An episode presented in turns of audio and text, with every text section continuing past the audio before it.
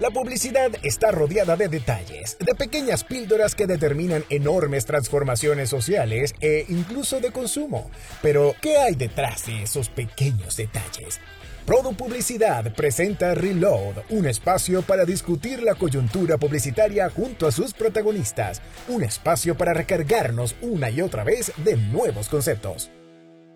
Si nos preguntamos cuáles son las circunstancias que marcarán el rumbo de la industria publicitaria durante los próximos meses, muchos pensarán en herramientas tecnológicas, data e inteligencia artificial u otros. Sin embargo, por estos días nunca están de lado conceptos como el coletazo de la pandemia, inflación, incertidumbre económica y por supuesto la infaltable palabra crisis. En este primer episodio, yo, Cristian Vergara, editor para América Latina en Produ Publicidad, Conversaré con Juan Luis Izaza, vicepresidente de Estrategia e Innovación en DDB Latina y presidente para DDB México. También con Patricio Shilton, Head of Growth para América Latina en UM Worldwide. Hoy presentamos No hablemos más de crisis. Hola Juan Luis, ¿cómo estás?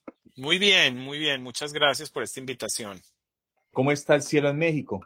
Pues bien, México realmente es, es eh, es una ciudad que siempre es maravillosa y siempre, eh, a veces el clima no es tan bueno como uno quisiera, pero siempre es eh, una ciudad que, que, te recibe y tiene tanta oferta, tantas opciones, tantas oportunidades que, que siempre, bajo el cielo de México, siempre hay cosas maravillosas. Por supuesto que sí. Bueno, Juan Luis, has encabezado una, un movimiento, si se pudiera llamar así, que presenta tendencias para 2023 donde eh, la industria en general sigue hablando de, esta palabra crisis, donde es muy común encontrarla en todos los informes que se presentan, en todas las conversaciones que se tienen eh, de economía y en general de, de la situación de nuestra región.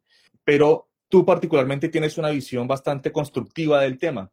Y la primera pregunta que te quiero hacer es justamente eso. ¿Realmente eh, la región enfrenta o enfrentará una crisis? Bueno, mira, lo, primero que hay que decir es que realmente el, tema, como siempre en estas cosas, va pues por un lado la realidad y por otra la percepción, que, que no, no, la percepción no es menos importante yo creo que en América Latina, pues hay, hay muchos, eh, los expertos pues han, han hablado, digamos, de, de, la realidad eh, económica. Al parecer, pues no hay un crecimiento, pero, pero tampoco hay una, hay, hay una crisis eh, severa en, en, el panorama.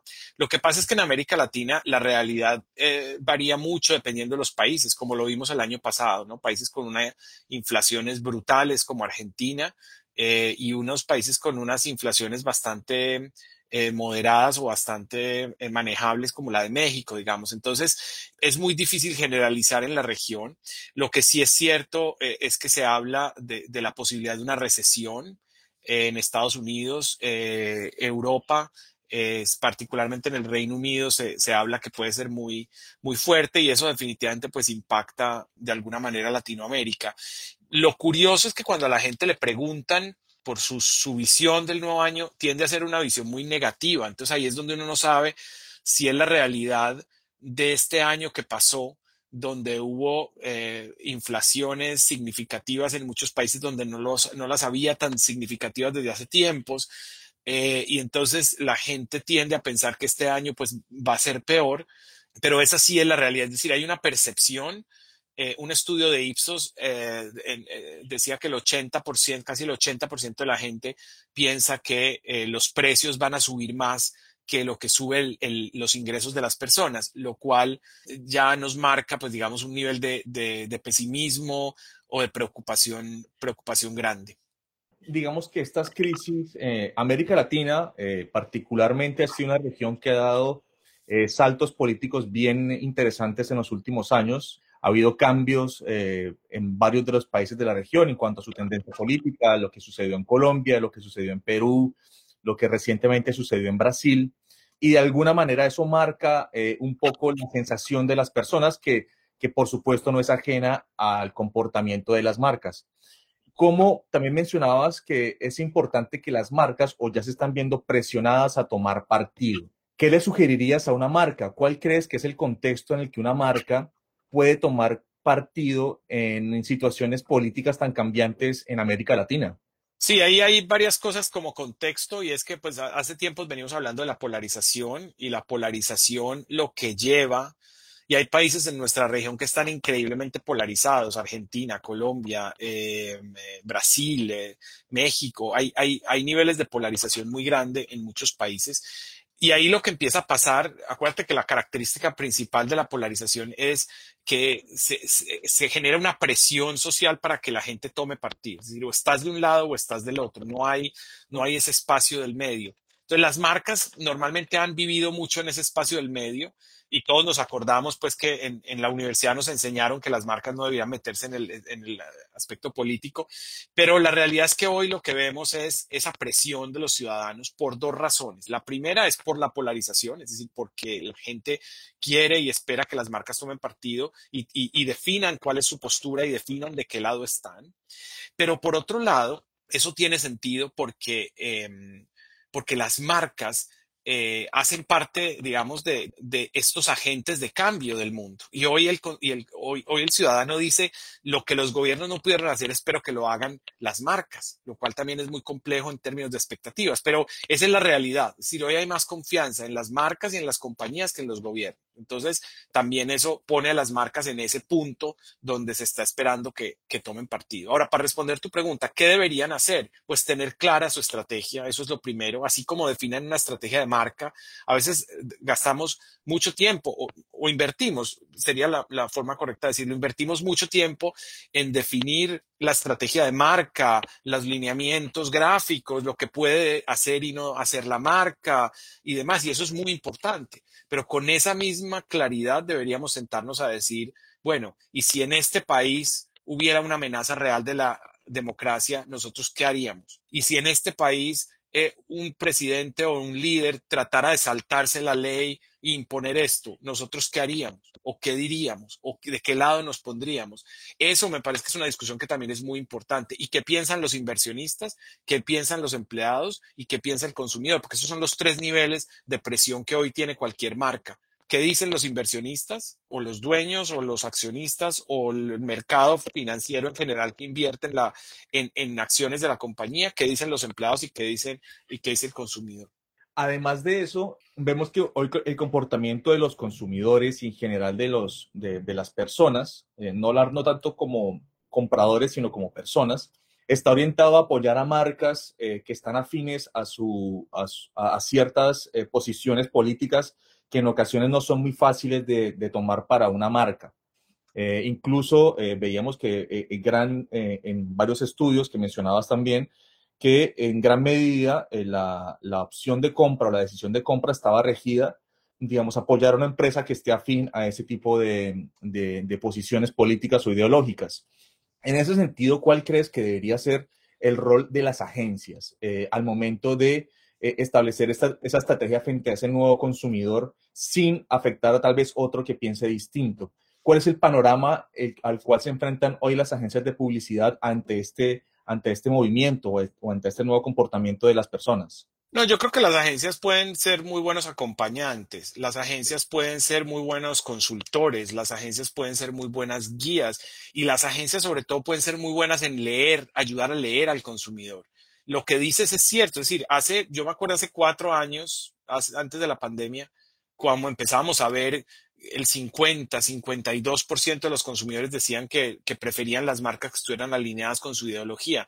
Hoy estamos viéndolo por el orden del 60, 64%. Obviamente diferentes estudios, ¿no? Probablemente no son comparables, pero, pero eso nos da una noción de que es un tema que va creciendo y lo percibimos que va creciendo, ¿no? Y hemos visto casos en, en, Estados Unidos, digamos, eh, donde las marcas han salido realmente a tomar una postura básicamente por presión de los consumidores. Pues la gente le está preguntando, ¿tú qué piensas? ¿Tú qué piensas? ¿Qué, queremos saber qué piensa at, ¿no? Arroba tal marca de este tema. Entonces, los consumidores empiezan a presionar. Yo creo que las, las agencias podemos ayudar mucho a entender eh, esa postura, a, a, leer esa postura del consumidor, a leer esa reacción del consumidor y entender qué tanto impactaría eso a los consumidores que no estén de acuerdo, porque pues como es polarizado, pues hay una mitad que estará de acuerdo y otra que no.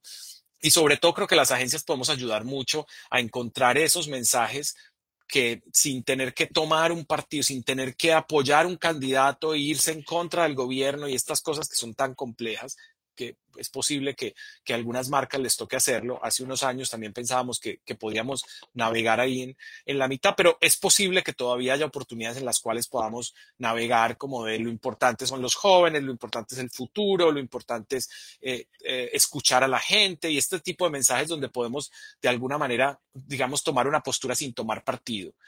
Eso todavía es posible y creo que las agencias con su creatividad pueden ayudar a que las marcas lo, lo hagan hay un término eh, que de hecho fue catalogado por, por, algunas, por algunos medios como la, la palabra del año y es el permacrisis, una suerte de, de, de, sensación de crisis permanente o de largo plazo que redunda poco en el comportamiento de las personas, incluso de las personas dentro de las empresas.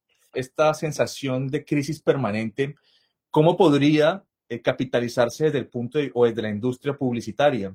¿Cómo puede abordarse este tema de sensación de crisis permanente, sobre todo en América Latina, en el contexto en el del cual hablábamos ahorita? ¿Cómo podemos enfrentar esa situación de, esa sensación de crisis permanente? Mira, yo creo que hay dos cosas que son interesantes. Una, yo creo que sigue siendo válido muchas veces que, las, que las marcas también ayuden a, elevar los niveles de optimismo, ayuden a premiar iniciativas, ayuden a, a, a, estimular, a motivar, a darle visibilidad a aquellas iniciativas que son, que son esperanzadoras. Yo creo que eso es, eso siempre, eso siempre es una, una opción y creo que en, en ese entorno de permacrisis, pues también es interesante cuando ves que hay gente que no está en crisis, que hay gente que está lográndolo, que hay gente que está haciendo cosas exitosas, que hay, o sea, eso siempre ayuda a esa sensación de que, de que la crisis pues pueda ser pasajera o que finalmente la crisis no, no sea tan intensa. Lo otro que es interesante también es una conversación que estamos viendo con mucha fuerza desde muchos ángulos. Eh, lo tocó en el, en el, último festival de Cannes Lions de manera muy directa eh, eh, Ryan Reynolds en su presentación cuando le pedía a las marcas que volvieran a usar el humor, ¿no? Estamos viendo, hay evidencia con un estudio de Cantar que nos muestra que, eh, que, que, la publicidad a partir del 2008 ha dejado de, de hacer publicidad que sea, si bien no necesariamente eh, humor, pues chistosa o digamos desenfadada o publicidad más digamos, más alegre. Entonces yo creo que ahí también hay una oportunidad de, explorarlo. No será para todas las marcas, no será para todos los tonos de, de, comunicación, no será para todos los casos, pero creo que las marcas pueden empezar a mirar también en ese, eh, en ese sentido.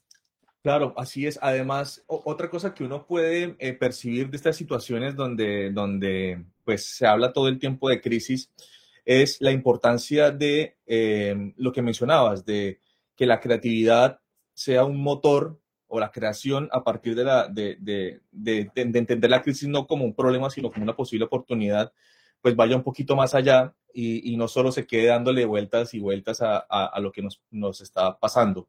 Pero en, en, América Latina, ¿cómo lo ves? Eh, eh, ¿Crees que hay en este momento marcas o anunciantes que estén apostando por esto, que estén apostando por, por volver a, a hacer la creatividad divertida?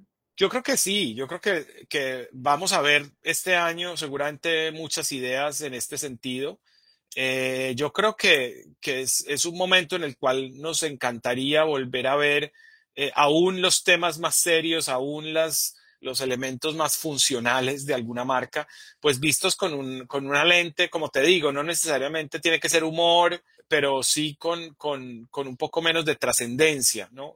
Creo que la crisis, y, mencionaba el año 2008 como el momento de inicio de, esta, de esa tendencia hacia una publicidad más seria, porque yo creo que la crisis del 2008 fue parte de lo, de lo que, nos, de, de, los que nos dejó, nos, nos ha marcado mucho. Yo creo que apenas ahora empezamos a entender muchas de las cosas que nos dejó la crisis del 2008 y fue ese sentido como de trascendencia, ese sentido de, digamos, que las marcas tenían que o tienen que solucionar los grandes problemas. Y eso es importante pero también uno de los grandes problemas hoy es el pesimismo, ¿no? Es esa, esa permacrisis. Entonces, de repente, una de las maneras de, de como las marcas pueden realmente involucrarse tiene que ver con, con, traer un poco más de emoción, como traer un poco más de optimismo al, al mundo. Entonces, sí creo que, que funciona y creo que sí lo vamos a ver en América Latina, sin duda. Los brasileros están muy en esa, en esa, están muy en ese camino. Estoy seguro que vamos a ver este año grandes casos eh, de muchas partes de la región, pero con mucha fuerza de Brasil, eh, muy sintonizados con esta idea de, traer de vuelta la, el optimismo, traer de vuelta la, alegría, la diversión. Uno de los temas que también se, se, se, me viene a la mente cuando hablamos de crisis es cómo emocionalmente las personas hoy hacen de justamente las emociones un vehículo para transformador en estas, en estas circunstancias. Y varias marcas, como lo mencionabas en tu presentación, eh, pues lo están, lo están tomando. Están tomando un poco de riesgo, entre comillas, eh, abriéndose a las emociones de las personas más allá de querer simplemente promocionar o vender un producto. ¿Cómo las marcas pueden aprovechar esto? El tema de las emociones. Veamos un caso del ego, veamos un caso, eh, lo que ahora sucedió recientemente con Shakira, cómo las marcas entran a, formar parte de humanizar las emociones de lo que consideramos celebridades o marcas tan establecidas. Lo curioso ahí es que nosotros hace mucho tiempo hablamos de, la importancia de, de, las emociones en la transformación de los comportamientos de la gente. Esa no es una conversación nueva y esa no es una conversación nueva para la publicidad y esa no es una conversación nueva para, para nosotros, pero sí empieza a ser una conversación que ya viene del lado de los clientes. Eso sí lo estamos viendo eh, eh, eso es lo que yo te diría que es diferencial. O sea, lo que a mí me sorprende es que ya los, clientes, incluso aquellos que han sido más de publicidad más funcional, aquellos que han sido de publicidad más enfocada en beneficios em, racionales, eh, empiezan a decir, no, yo quiero emoción, yo quiero comunicación emocional, porque saben y porque obviamente hay, hay muchas evidencias científicas que prueban esa, ese peso de la emoción o esa relevancia de la emoción. Entonces yo creo que, que el punto ahora eh, es aprovecharlo, es aprovechar ese momentum que tienen las emociones para demostrar que realmente los, cambios de comportamiento pues están influenciados por las emociones más que por cualquier otra, otra forma de, comunicación, ¿no? Todos los estudios que hemos visto desde, desde Lesbinet hace, hace pues ya casi 20 años o por lo menos 15 años, eh, desde Les Binet y Peter Field, cuando ya veíamos que el, componente de fama, los elementos emocionales en una, en, una campaña generaban realmente una diferencia en los resultados. Entonces, eh, creo, que, creo que eso es lo que hoy nos ha costado un tiempo, probablemente que las marcas lo entiendan, pero yo creo que hoy los clientes están muy sintonizados, muchos de ellos están muy sintonizados con esa importancia de las emociones. Juan, y para concluir, si pudieras darle eh, un consejo a los equipos creativos de las agencias en América Latina, eh, donde permanentemente estamos hablando de, esta situación, ¿cuál sería ese consejo?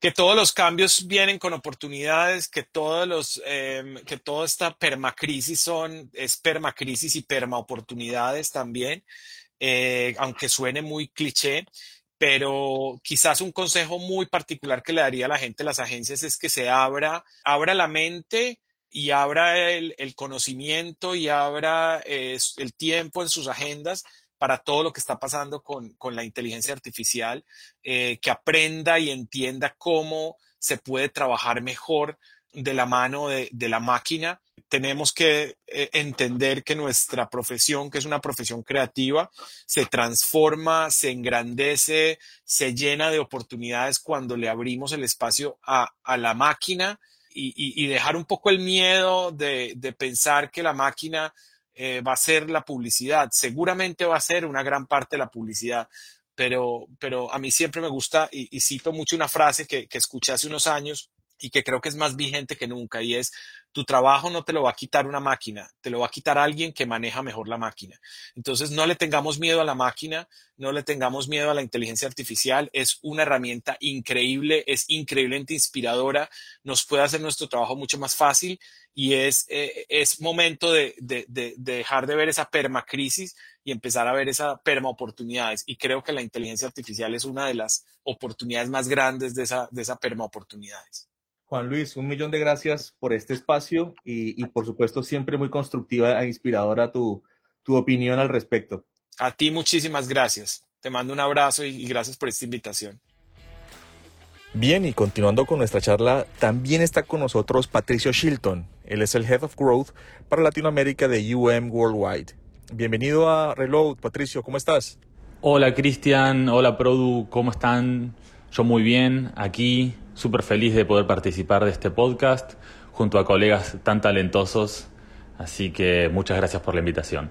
Patricio, para empezar, me gustaría que nos dieras eh, tu opinión acerca de cómo percibes la situación actual de América Latina o de tu país. La verdad es que Latinoamérica está en ebullición, agitada y cambiante. De las últimas elecciones presidenciales en Latinoamérica, la gran mayoría, por no decir casi todas, las ganaron las oposiciones. Esto lo que demuestra es que las sociedades, primero, no están satisfechas con su estándar de vida y segundo, no ven un futuro prometedor. Para ir un poco más profundo en el tema, durante 2022, todos los países de la región presentaron índices de inflación por encima de lo histórico y esperado. Tenemos picos como en Argentina del 96%, hasta números más bajos, pero igualmente fuera de lo esperado, entre 8 y 14% en el resto de los países. 2023 será un año muy complejo en toda la región, con gobiernos que deben hacer ajustes. ¿Por qué? ¿Por qué pasa esto? ¿A qué se le atribuye esta situación? Y las razones son variadas pero es evidente que los gobiernos fallan en explotar todo el potencial de recursos y talentos que hay en Latinoamérica. Lo económico explica lo social. Sin bienestar y sin sensación de futuro, genera agitación en las sociedades. La crisis sigue siendo una palabra recurrente cuando hablamos de la situación en la región, pero ¿cómo crees que esto se ve reflejado en el mundo de la publicidad, en las agencias? Mi sensación es que muchos clientes van a full con el cortoplacismo. La industria se ve impactada por marcas que quieren maximizar los resultados en el corto plazo, pero a la vez algunos buscan comunicaciones que generen empatía, ¿no? Con la compleja situación que atraviesa la sociedad. Sinceramente no hay una respuesta única frente a este pedido. Desde UM tratamos de encontrar el balance correcto entre construir resultados en el largo plazo, como awareness, brand love, y resultados en el corto plazo, ya sea ventas, conversiones o leads.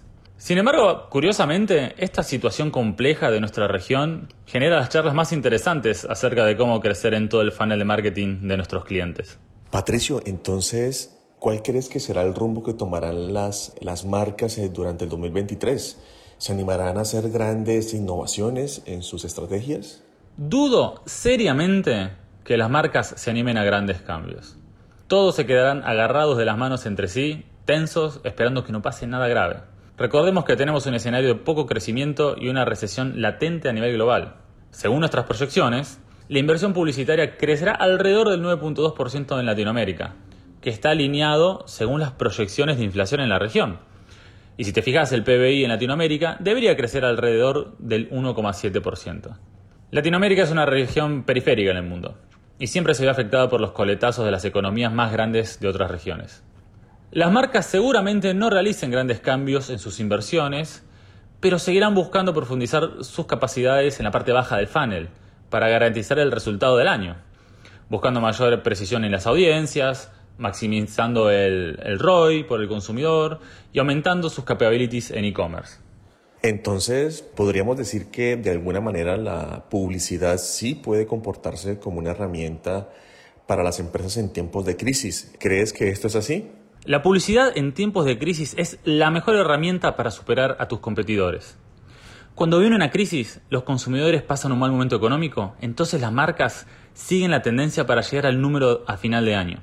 Lo que sucede es que si una marca continúa comunicando mientras el resto está callado, los resultados de su comunicación serán superiores a los de los años anteriores, porque justamente recogerá los frutos que las otras marcas están dejando de lado. Sumado a eso, la evidencia científica del Hermer Bass Institute es bastante contundente, que cuando dejas de comunicar, aunque sea por un año, los resultados negativos se verán rápidamente impactando para mal los resultados de tu marca. Y finalmente, Patricio, ¿cuál crees tú que entonces es el rol de la publicidad en el medio de la crisis?